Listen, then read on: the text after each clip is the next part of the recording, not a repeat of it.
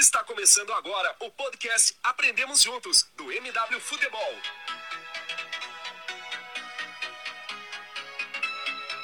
Fala galera, sejam bem-vindos a mais um podcast do MW aqui, o Aprendemos Juntos. E hoje eu tô aqui com o Davi e com o Rodrigo para falar sobre esse sorteio da Libertadores. Boa noite, pessoal. É isso aí, né? Hoje a gente tá aqui. Tá eu, o João e o Rodrigo, a gente vai falar sobre os sorteios, né? O sorteio que ocorreu é, na Libertadores. Ele ocorreu, se eu não me engano, na terça-feira, né? A gente tá gravando isso daqui na quinta. Vai ser postado durante a semana. Fala aí, Rodrigo. É, boa noite, Davi. Boa noite, João. Boa noite a todos os ouvintes. A gente vai comentar bastante sobre esses confrontos. A gente é, procurou, ao longo da semana, montar esse material para poder divulgar para vocês. E podem ter certeza que a qualidade está alta e com certeza vamos conseguir passar bastante informações relevantes para vocês que vão nos ouvir. Isso. É, vamos começar por qual confronto vocês querem? É, eu quero começar por São Paulo e, e Racing. Ah, vamos lá, pode começar falando aí. Então, é, São Paulo e Racing vai ser um confronto que, na minha opinião, vai ser bem equilibrado, né? Acho que tem um leve favoritismo para São Paulo, por mais que o Racing tenha vencido o São Paulo já, né?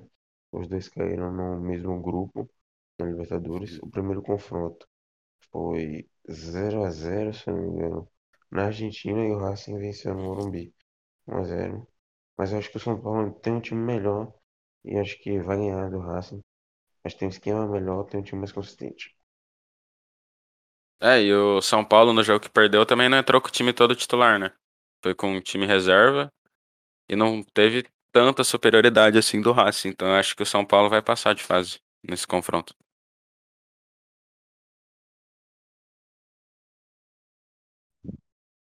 Fala aí, Rodrigo, fala aí. Ah, sim, beleza. E chama atenção também a maneira com que o time do Hernan Crespo tem evoluído ao longo da temporada, né? É lógico que não podemos.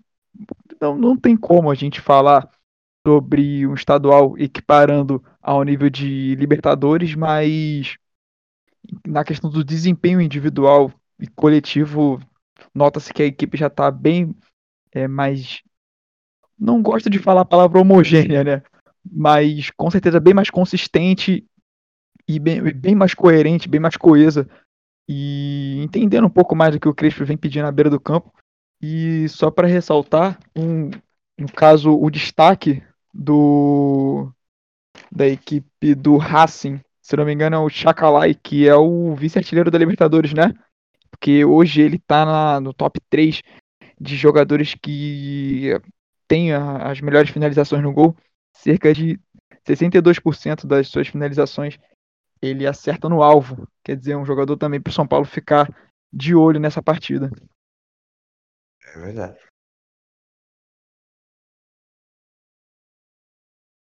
É... Fala aí. Ó, vam- Vamos fazer assim, ó, rapaziada. Só quando alguém puxa um confronto, daí depois fala outro, depois fala outro. Daí vai nessa ordem, assim, beleza? Isso. Beleza, então começa puxando aí, Davi. Daí vamos na- seguir essa ordem. Tá. O confronto que eu vou puxar vai ser é, Flamengo e Defesa e Justiça. É, aí eu falo, né, sobre o jogo. É, Aham. Flamengo e Defesa e Justiça. Eu acho que vai ser um jogo também muito equilibrado. Assim como São Paulo e Racing. Vai ter le- um leve favoritismo pro Flamengo, né? Mas o Defesa e Justiça é um time muito forte. Né? Tem um BKSS como técnico, que para mim é um dos cinco melhores técnicos da América do Sul. É um técnico muito inteligente.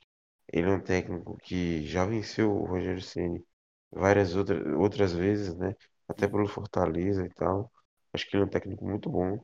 E comentei aí o que, é que vocês acham desse confronto. Eu acho que o Defesa e Justiça vai passar, mesmo o Flamengo tendo um leve favoritismo. Uhum. É, o, o técnico Assim, também. é, Ah, pode falar, pode então, falar. pode falar, João, beleza. Então, é, também acho que o Flamengo tem um leve favoritismo nesse, nesse confronto do Defensa e Justiça. Entretanto, a equipe de Rogério Ceni, ao longo dessa temporada, até mesmo desde o início do trabalho, nunca conseguiu manter uma regularidade, uma regularidade tendo boas atuações. Nem digo em relação ao resultado, porque se a gente for puxar o resultado, a equipe do Rogério Senna foi campeã brasileira, é, tendo seus méritos, né? Com todo o contexto, mas conseguiu ser campeã brasileira. E como eu falei, o estadual ele não é parâmetro, mas o Flamengo se propôs a entrar em campo e vencer o estadual e conseguiu vencer. Então, em termos de resultado, é, a equipe do Rogério Senna não está devendo. E também, se eu não me engano, foi campeão da Supercopa do Brasil, até esqueci agora. Mas na questão de desempenho dentro do campo, é uma equipe que oscila bastante. E a equipe do Defesa e Justiça já se mostrou muito forte no confronto contra o Palmeiras é, na fase de grupos. Quer dizer, uma equipe que perdeu apenas um jogo, venceu dois, empatou três e conseguiu marcar 11 gols e sofreu, sofreu 8. Algo que as duas equipes, né, tanto Defesa e Justiça quanto a equipe do Flamengo tem em comum é o número alto de gols sofridos, né? Porque o Flamengo sofreu 9 na primeira fase, na né, fase de grupos, e Defesa e Justiça sofreu 8 gols. É, o que a gente pode esperar com certeza é um confronto com, com muitos gols, né? É, eu concordo com você nessa parte que você falou da, das atuações do time do Flamengo. Acho que desde a da saída do Jorge Jesus, assim, o um time não tá tão encaixado que nem era antes e não tá sendo tão bonito de ver jogar como era com ele. E também eu acho bom destacar que o, o Flamengo, né, que tem um dos times mais fortes da América do Sul, Defesa e Justiça gasta só 3% da folha salarial do Flamengo. Que vai ser uma coisa muito legal de assistir, porque é um time que um, gasta muito pouco dinheiro com um dos que mais gasta na América do Sul. Então vai ser legal assistir por isso e eu acho que os dois times têm chance de passar e vai ser um jogaço. Sim, e chama atenção também o BKSS, que sai do Defesa e Justiça. A gente é, achou que ele fosse dar um salto maior na carreira, ele tem a oportunidade de assumir o Racing, não vai tão bem no Racing, acaba retornando no Defesa e Justiça. E vocês podem me corrigir se eu estiver enganado, mas acho que ele volta na metade do ano passado para o Defesa e Justiça, ou no final do ano passado, não tenho certeza.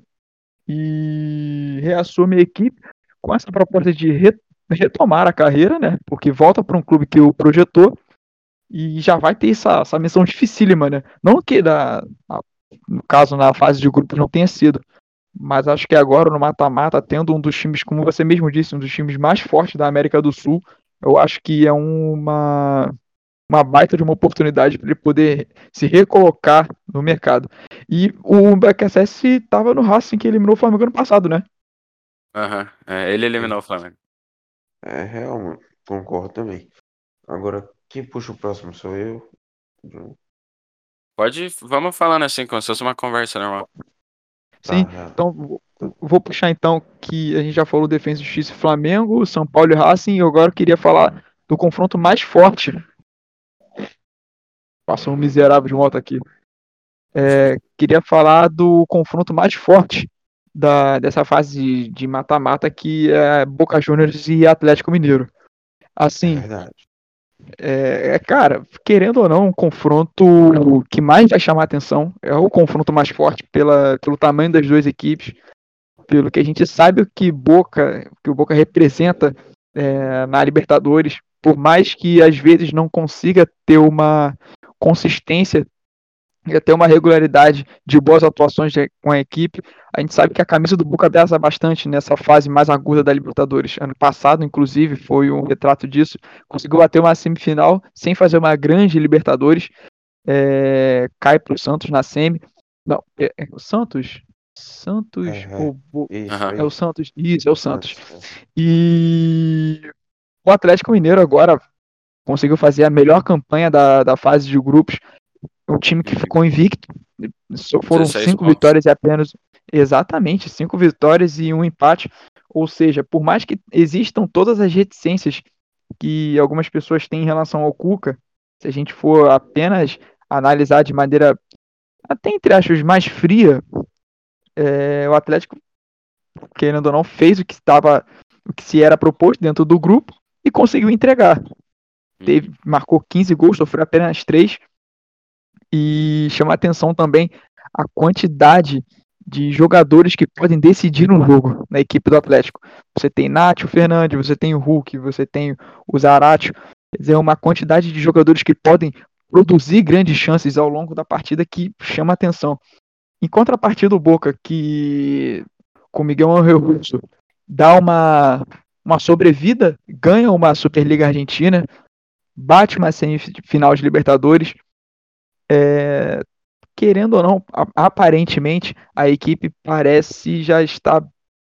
Não gosto de falar o termo pragmática, mas já se mostra uma equipe bastante batida em relação à maneira como que joga. O Miguel Angel Russo já vem variando alguns esquemas. Ele antes utilizava um, um losango no meio-campo, mas agora já variou para um 4-2-3-1. Na semana passada, no último jogo, ele jogou com três zagueiros. Ou seja, tem tentado outras alternativas para essa partida contra o Atlético Mineiro. O grande destaque do Boca, querendo ou não, né?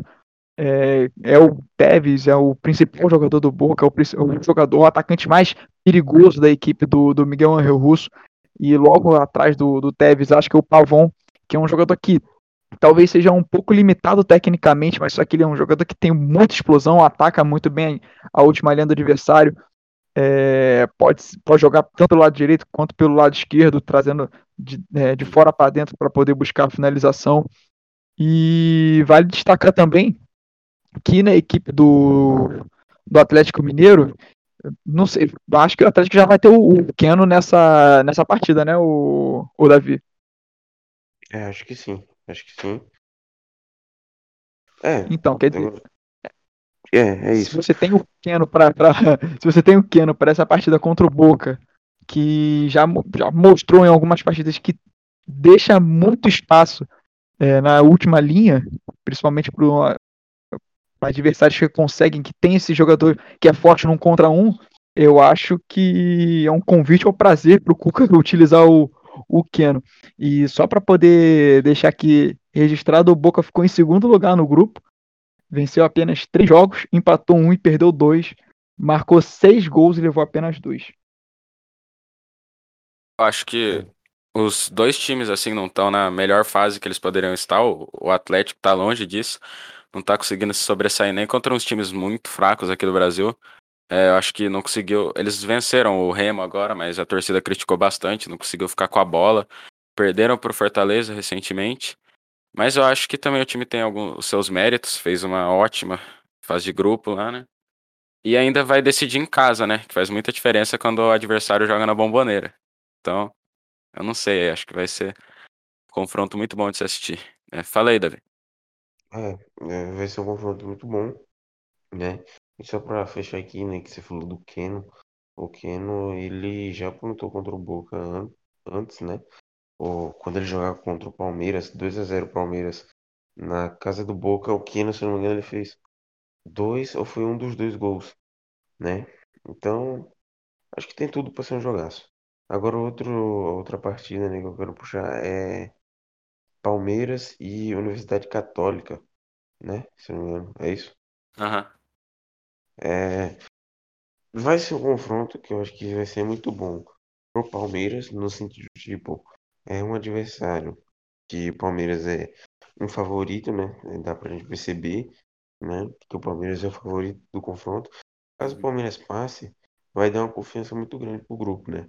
O grupo que vem aí de três vices, né? O Abel Ferreira sendo meio pressionado, né? Acho que com se, se, o Palmeiras conseguir passar com autoridade sobre a Universidade Católica, acho que o Palmeiras tem tudo para conseguir para crescer né, dentro da competição, para tentar buscar passar umas quartas, uma semi. E esse elenco do Palmeiras é muito bom. Hein? Pode aí estar tá sendo bicampeão. E é por aí mesmo. Pode falar, é. Rodrigo. O João também. O Palmeiras hoje tem o eu, talvez não tecnicamente, mas em termos de número, o principal jogador da, da Libertadores, né? Que é o Rony. Que, me engano, ele é o artilheiro e também o jogador, o jogador que mais tem participações para gol. Se não me engano, ele tem mais gols e tem mais, mais assistências, né? E chama atenção também, porque algumas pessoas tendem a dizer que o Palmeiras não faz um futebol bonito. Eu acho que isso é, é muito subjetivo.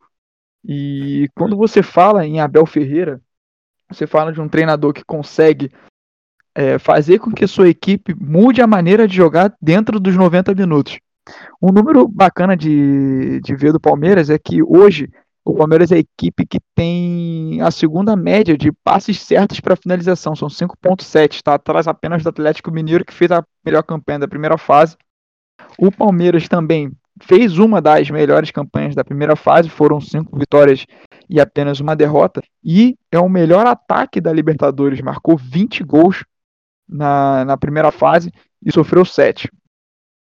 Quer dizer, contra uma Universidade Católica que é um time que vai, vai é, exigir que o Palmeiras seja um pouco mais criativo, né? ou seja, o Abel Ferreira vai, agora que ele vai contar com o Davidson, que é um jogador mais para a bola direta, um jogador com mais embate físico, eu acho que ele com o Luiz Adriano ou ele com o Rony vai ser uma boa combinação para essa partida contra a Universidade Católica, principalmente quando for quando o jogo for fora de casa. E se fosse apontar um favorito, querendo ou não, é o Palmeiras, que ao lado do Flamengo é um dos grandes favoritos a levar essa Libertadores e tem um dos melhores elencos da América. E eu queria também puxar, assim que o, que o João falar, também falar um pouco sobre o Olimpia Inter, que vai ser para mim também um confronto muito bom, é. cara. Olimpia Inter é... vai ser meio parecido com esse do Palmeiras, pela diferença dos dois times, assim, né? O Palmeiras terminou com a segunda melhor campanha e a Universidade Católica teve a segunda pior. Então, é, o Palmeiras é um time que está muito encaixado. É um time que eu gosto de ver jogar. Muita gente critica, mas eu acho que é um time que tem sua ideia de jogo clara, assim, eles executam muito bem. Eles vão ter que mudar um pouco, né? Vão ter que mais ser mais propositivo no jogo. Mas eu acho que o Palmeiras Sim. vai conseguir passar fácil. Assim como o Inter, né? Que vai ser o próximo aí que vocês vão falar. Pode começar. É, eu puxo? Sim, pode falar, pode falar, Davi. Tá. Vou puxar aí. Vocês já falaram, né? Eu já tinha falado né, sobre Palmeiras e Universidade. Vamos falar agora de Inter e Olímpia. Eu acho que esse duelo vai ser um duelo interessante, mas vai ser um duelo muito parecido com o do, do Palmeiras. Se não me engano, o Olímpia teve a pior campanha da Libertadores, né? E se eu não me engano, o Inter chegou a dar 6x1 no Olímpia no Beira Rio. Então acho que assim, o Inter é, é um franco favorito, é um time que tem tudo né, para estar tá passando, porém não pode bobear. O Olímpia é um time que tem tradição na Libertadores é um time que, por mais que o Inter já tenha, já tenha goleado, vai exigir que o Inter tenha, tenha, tenha atenção e cuidar do jogo todo. Mas eu acho que o Inter tem tudo para passar e arrancar aí para essa Libertadores. É, eu não quero ser o cara que vai ficar cravando quem vai passar e não vai passar, apesar de ter um favorito, mas esse confronto eu acho que não tem, tem muito nem o, o que falar. O Inter. A mim, Inter deu muita sorte no, no, sorteio, com certeza vai passar de fase. Por mais que isso seja muito perigoso, vale ressaltar. E a gente já viu, é, a gente já viu muitas vezes as pessoas cravarem assim e serem, serem refém desse, desse próprio desse próprio desse, de chancelar, né? Essa equipe favorita, mas querendo ou não, se a gente for olhar a campanha dos, das duas equipes, a diferença técnica entre as duas equipes é um abismo. O Olímpia, ele é a única equipe da primeira fase que levou, é, aliás, o Olímpia ao lado do Cerro Portenho, é, são as duas únicas equipes que levaram mais gols do que fizeram. Só que a diferença é que o Cerro Portenho ele levou 5 gols e marcou apenas 4, e o Olímpia levou 14 gols, 14 gols e marcou apenas 13.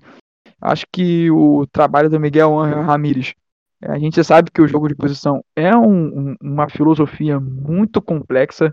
A gente sabe que aqui no Brasil é, tempo de trabalho e resultado eles não andam lado a lado ou você é, abre mão para poder ter um pouco mais de, de, de, de, de tempo mesmo, para poder sua equipe entender um pouco mais o jogo, ou você vai abrir mão da sua ideia de jogo para poder trazer o resultado.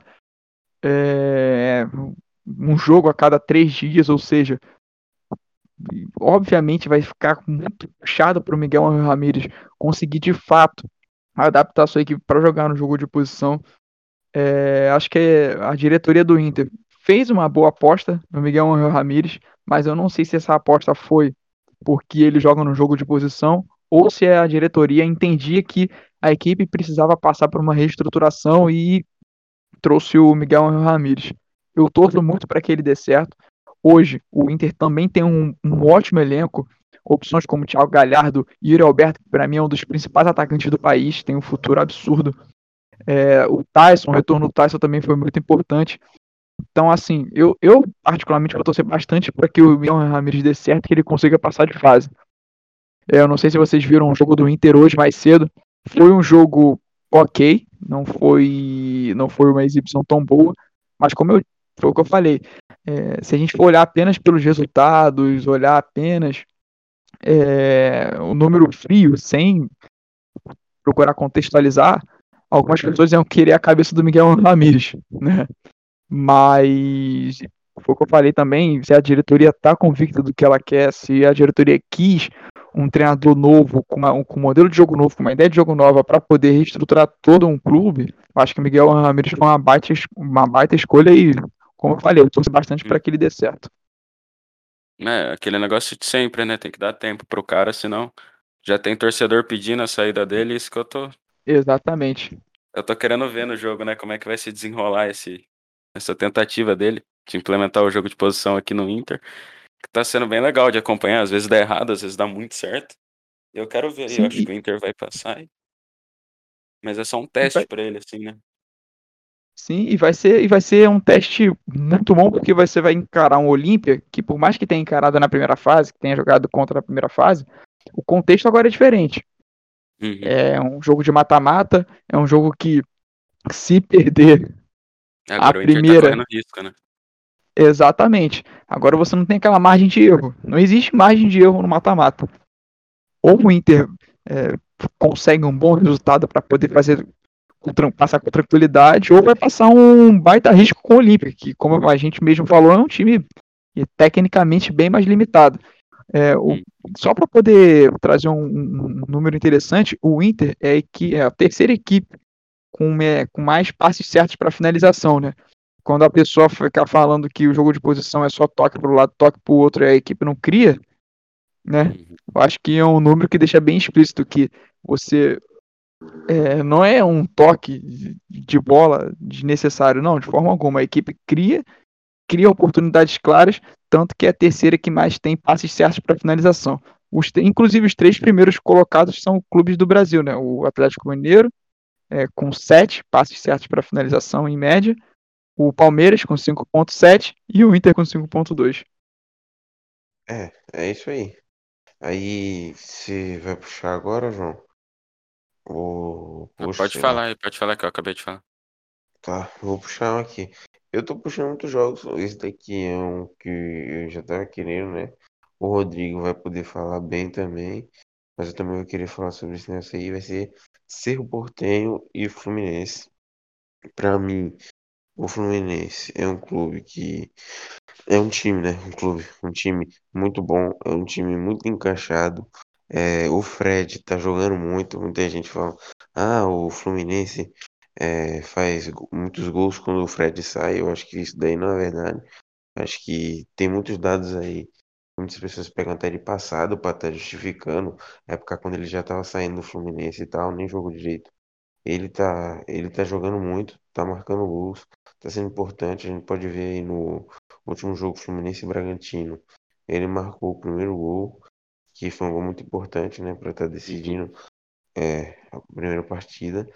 E o time do Fluminense é um time que joga um futebol muito bonito, na minha visão, né? É, acho que é um time que joga um futebol de propor jogo, um futebol, um futebol de ataque em direção ao ataque, tem a posse de bola, tem o domínio do, tem o domínio do jogo, é, dependendo do adversário, né? Lógico, seja contra o Flamengo, não dá para você usar diretamente a mesma estratégia, né? Porque o Flamengo, digamos, é o time superior.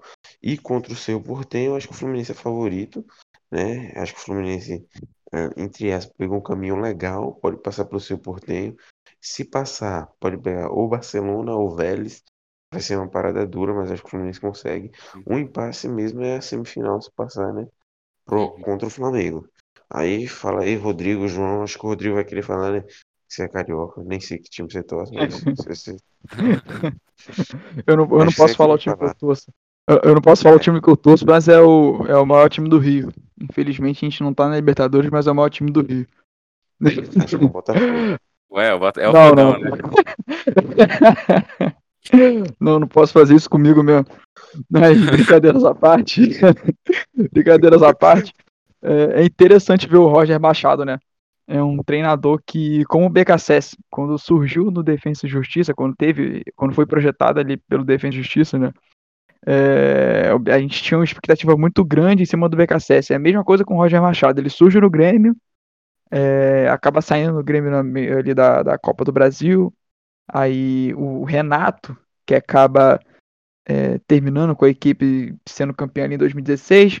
Aí logo depois o Roger, se não me engano, assume o Palmeiras, faz a melhor campanha da fase de grupos com o Palmeiras, sai do Palmeiras, depois vai para o Atlético Mineiro, é, não vai tão bem no Atlético Mineiro.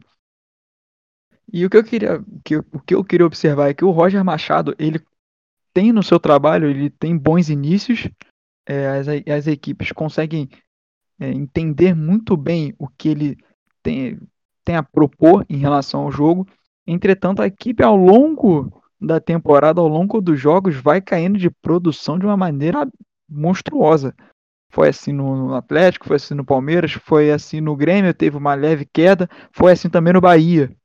É interessante ver a equipe do Fluminense jogar, porque é uma equipe que procura sempre atacar a última linha do adversário com muita velocidade com seus, com seus dois extremos. Às vezes jogam com, com, com, com o Luiz Henrique, e agora me perdi, se não me engano, é o Kaique Luiz Henrique. E interessante ver também o funcionamento, como é que ele consegue fazer com que o Fred seja acionado também fora da área, sendo mais um desmarque de apoio, procurando sempre se aproximar mais do, do, do Nenê, abrindo espaço para que entre os dois pontas.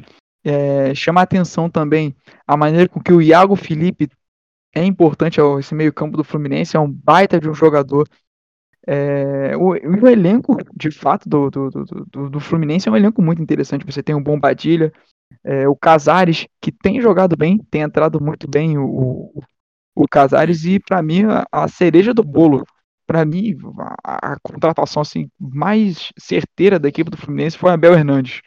Um jogador estava no mercado, um baita de um centroavante, é, forte nos apoios frontais, é um cara que é, tem uma boa jogada aérea. Ontem, no jogo contra o Bragantino, conseguiu pressionar e criou a jogada do gol que ele marcou. Assim, é um jogador, um centroavante muito completo, com talvez não seja tão refinado tecnicamente quanto o Fred, mas que ao longo da temporada vai ser muito importante. É, vale destacar também a dupla de zaga do Fluminense, Lucas Clarinino, para mim, uma das melhores duplas do ano passado, a dupla de zaga. E também a força da lateral direita. Sim, e vai destacar também a força que o Fluminense tem na lateral direita, né? Você tem um Calegari, que é um baita de um, de um lateral, e você também tem o Samuel Xavier, que não, talvez não seja tão bom quanto o Calegari, mas um lateral que, para compor elenco, é muito bom. Ou seja, você vê um, até um certo equilíbrio na equipe do Fluminense. Talvez, a, o, entre aspas, o lado mais fraco seja a lateral esquerda, que você tem o Egídio, que é um jogador limitado, e o Danilo Barcelos. Mas, é, tendo em vista a, a, maneira com que o Roger pede que seus laterais ataquem a linha de fundo para poder fazer esse arco para dentro da área, o Egídio e o Danilo Barcelos eles conseguem entregar isso. São limitados? São limitados, mas dentro da característica que o Roger pede, eles conseguem entregar, entendeu? E o Cerro Portenho fez uma das piores campanhas da, da, da fase de grupos. A gente até trouxe né, os números do, do Cerro, né? É, marcou apenas quatro gols em seis jogos e sofreu cinco. Venceu três jogos, empatou um e perdeu dois. É, foi segundo é, colocado no grupo do Atlético Mineiro. Assim, o Fluminense é amplo favorito. A mesma maneira é, como o Inter também vai ser amplo favorito na partida contra o Olímpia. Mas é aquilo, ainda fico com medo de cravar, né? Porque aquilo, mata-mata é, é, é, muito perigoso. Tem esse quê diferente, principalmente na Libertadores.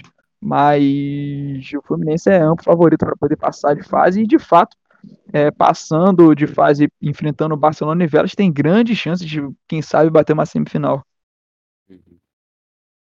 É, eu acho que todos os torcedores do Fluminense que estão assistindo a gente também é bom destacar que eles têm boas lembranças contra o Cerro Portenho, time que já foi eliminado pelo Fluminense na Libertadores. E Verdade. já que vocês já, vocês já falaram bastante aí de como joga, eu só queria É, falar um negócio que todo time vem jogando muito bem. Só o, o Nenê que vem recebendo muitas críticas aí, falando que muita gente falando que ele toma decisão errada, faz coisa no momento errado. E eu queria ver mais do Casares nesse time. Eu acho que o Davi, que é corintiano, também queria ver, né? O Casares que joga muito a bola. Eu queria ver um pouquinho mais dele nesse time, que ele começasse a jogar de titular. Eu acho que ia encaixar muito bem no time e com isso o time ia conseguir seguir muito verdade. bem nessa Libertadores e, e eu acho que vai passar de fase, né? Não tem como. É, O time do Fluminense tá mim, encaixado. Pra mim é sem condições, velho. O Casares uma culpa o Nenê. O Nenê às vezes consegue jogar uma partida bem, jogar duas, três mal. Muito por causa, talvez, até da idade, né? Pô, já tá um pouquinho mais velho. Ele precisa correr e tal. Porque esse time do Fluminense, ele é um time bom, mas ele precisa de muita entrega, né? Porque se a gente for olhar o jogador por jogador, não era, digamos assim, pro Fluminense estar nessa Libertadores. É muita entrega, né? Pô, às vezes eu acho que o Nenê não consegue. O Casares, né? Tem o problema lá com as coisas dele, né? Que ele gosta de uma farra. Mas é um grande jogador. Mas é um grande jogador. Pode Hum. puxar o outro confronto. É o segundo maior, vai ser o clássico argentino, né? O segundo maior time da Argentina e Argentino Júnior. É, o River que estava no grupo do Fluminense passou como segundo colocado na bacia das almas, assim, tirando uma classificação é, no peito e na alma, como já diria o, o Luiz Carlos Júnior. É, eu, não, eu, não, eu não gosto de falar isso porque dá a impressão que o treinador já não presta mais. É, algumas pessoas elas distorcem um pouco isso, mas ao, é, ao que parece é que o tempo do Galhardo no River, se não tá acabando, já acabou, ou já tá um ciclo chegando ao final. Entretanto, alguns resultados do, do River Plate ficaram também condicionados à quantidade de desfalques que ele teve ao longo da primeira fase. Principalmente o jogo emblemático que o, que o Enzo Pérez foi pro gol e o River não tinha nem jogador reserva. Mas assim, nos confrontos que ele teve, boa parte dos seus jogadores, por exemplo, contra o Fluminense, não conseguiu performar tão bem, né? E tendo em vista que o Argentino Júnior hoje tem o Kevin McAllister, né? Que é o segundo jogador que mais venceu desafios, desculpa, desafios defensivos, né?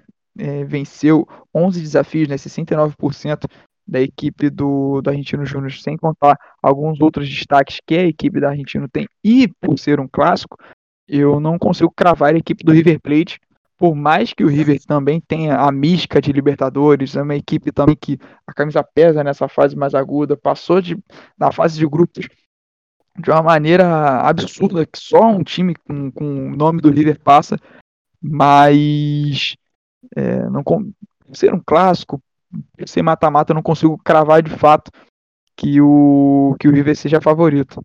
Não me surpreenderia com uma, com uma classificação da equipe do Argentino Júnior, que fez uma, uma, uma primeira fase até boa, né? Se for é, levar em conta o grupo que tinha, marcou sete gols, levou três gols, venceu seis jogos, perdão, venceu quatro jogos dos seis, perdeu dois, uma, uma, uma até pode pode falar que é uma boa campanha, né? Era do grupo do Universidade Católica, então não consigo cravar de fato o River como grande favorito para essa partida.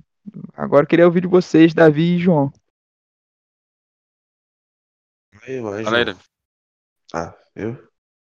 Pode falar. Tá. Tá, tá ok. Sobre, vou falar um pouquinho sobre River Plate e, e a gente nos Júniors. Eu concordo com o Rodrigo sobre a parada do, sobre a fala do, sobre o Galhardo, né? Eu acho que ele é um técnico que, se não me engano, tá no Rio já há oito anos, uma parada assim. Ele é um cara que conquistou são, duas Libertadores, porém tudo tem um tempo, né? Eu acho que ele é muito bom, continua sendo muito bom, porém já, já dá pra perceber uma queda de qualidade. Até por causa dos jogadores, né? Saiu o Nacho, sai, saíram outras peças ali no River, dá pra perceber uma queda de qualidade.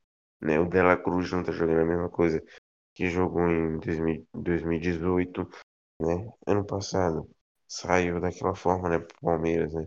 Tomou aquele 3 a 0 no primeiro jogo em casa, né? Eu acho que tem uma queda. Mas mesmo assim ele continua sendo um, Um técnico muito bom, um técnico que vai poder ficar aí um tempo no River. Toda hora ele é sondado assim no Barcelona, no Real Madrid. Eu não sei muito bem a situação dele aí no River. Se eu não me engano, ele tem o maior salário, né? O técnico mais bem pago da América Latina. E a gente vai ver aí. Eu também, como Rodrigo, é, não me surpreenderia se o Argentino Júnior passasse, porque é um time eu dei uma acompanhada, é um time legal, é um time que sabe jogar, é um time que sabe propor jogo, é um é um time que vai, vai, é um time muito eficiente no ataque. E vamos ver como é que vai ser esse jogo. Eu acredito na classificação do River. Acho que o River vai conseguir, vai chegar, acho que ali, né, talvez umas quartas, se talvez pegar o Atlético Mineiro. Acredito que o River chegue até as quartas.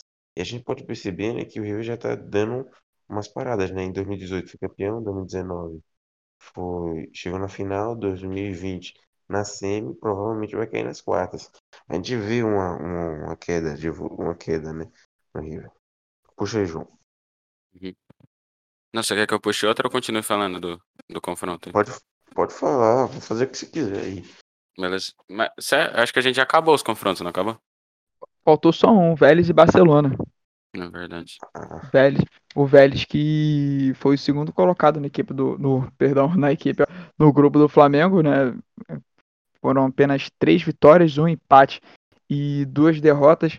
É um time que é limitado, a gente viu isso nos dois confrontos contra o Flamengo. É, O Thiago Almada, vocês podem me corrigir, querendo ou não, é o grande expoente Sim. da equipe, é o, o ponto mais forte do, da equipe do, do, do Do Vélez. Vélez. E tendo em vista que o Barcelona hoje conseguiu ser líder num grupo que você tinha um dos grandes favoritos, que era o Boca, eu acho que é uma equipe que você pode ficar de olho, uma equipe traiçoeira. E é aquilo, é um confronto também que o o Fluminense vai ficar de olho, porque se passar, pode enfrentar alguma das duas equipes. Eu acho que esse confronto, Vélez e, e, e Barcelona, ao lado de Boca e Atlético e São Paulo e Racing são os mais equilibrados. E também ao lado também de River e Argentino Júnior. Acho que são os confrontos assim, mais equilibrados em que a gente não consegue cravar de fato um favorito. A gente olha para as duas equipes e não consegue de fato falar "Ah, essa equipe é favorita, por mais que o Vélez seja uma equipe bastante limitada. É uma equipe que depende muito do seu, do seu principal jogador, depende muito do individual, mas é, mesmo, desculpa, mesmo assim, é, acredito que o Vélez e o, o, e o Barcelona seja, seja um confronto bastante equilibrado, como eu estava falando. E só para poder deixar registrado, o Barcelona, ele na primeira fase, né, na fase de grupos, ele terminou líder no grupo C, é, no grupo que tinha o Boca Juniors, como eu falei, tinha o Santos também. O Santos caiu na primeira fase. E o Barcelona marcou, nesses seis jogos, venceu quatro, empatou um e perdeu um, e marcou 10 gols e sofreu apenas três. Ou seja, números bem expressivos para a equipe do, do Barcelona de Guayaquil. Uhum. É, eu acho que o- os dois times são é um confronto muito equilibrado, mas também é nivelado mais por baixo, né? É, Fato. Eu acho que aqui no Brasil ninguém vai se interessar muito por assistir esse jogo, mas vai ser um jogo interessante também, por ser muito nivelado. O Vélez é conhecido mais aqui no Brasil por causa do Almada mesmo, mas é um time que jogou bem alguns jogos na fase de grupo, não passou muito na sofrência, não. Fez alguns, um- alguns bons jogos contra o Flamengo. E o Barcelona é um time que surpreendeu muito, né? Venceu o Boca, venceu fácil contra o Santos. E eu acho que por esse retrospecto aí, o, o Barcelona tem mais chance de passar. Eu acho que é mais time e fez uma fase de grupo muito boa também. é isso aí. Acho que vai ser por aí mesmo, por onde, por onde vocês estão falando. É, vai ser um jogo, na minha opinião, vai ser um jogo bem equilibrado, né? Barcelona e Vélez, né? Mas tem o favoritismo pro Barcelona. E no mais, é isso aí, vocês já falaram muito. O Rodrigo foi muito bem hoje, o João também. Esse podcast, esse episódio vai ficar muito bom. Deu muito. É, vamos finalizar por aqui? Vamos Beleza. finalizar. Tá, podem falar aí. Deu uma Tá. hora, eu acho. Podcast É, deu. 35 minutos. É, deu mais ou menos isso aí. Só falando, né? Queria agradecer, né? A todo mundo, a galera do MW, né? Então agora me convidou para participar, a gente propô, propôs aí, agora a gente tá participando do podcast do maior portal de análises táticas do Brasil. É coisa muito boa. Vai estar nossas redes sociais aí embaixo. Passa a bola aí pro João. Fala aí. Muito obrigado aí quem assistiu até o final. A gente tentou trazer um conteúdo bom para vocês sobre essa, essas oitavas de final, sobre esse sorteio. Espero que vocês tenham gostado. Sigam a gente aí nas redes sociais, sigam a MW, porque a gente vai estar trazendo constantemente o, esse podcast aqui. Espero que vocês tenham gostado dessa ideia. Pode falar aí, Rodrigo. É, agradecer primeiro a quem ouviu até o final, agradecer também ao João e ao Davi pela qualidade que vocês trouxeram hoje para o podcast. E podem ter certeza que agora, né, com a retomada do nosso podcast, vai ter também retomada no nosso canal no YouTube, né, que é o canal do MW. Então vai vir muita coisa boa para vocês, nossos ouvintes, para os nossos é, para a galera que acompanha o site também, sigam nossas redes sociais, tá? Siga lá no Twitter, siga no Instagram, também se inscreve no canal no YouTube. E é isso, pessoal. É isso, valeu. É isso, valeu. Valeu.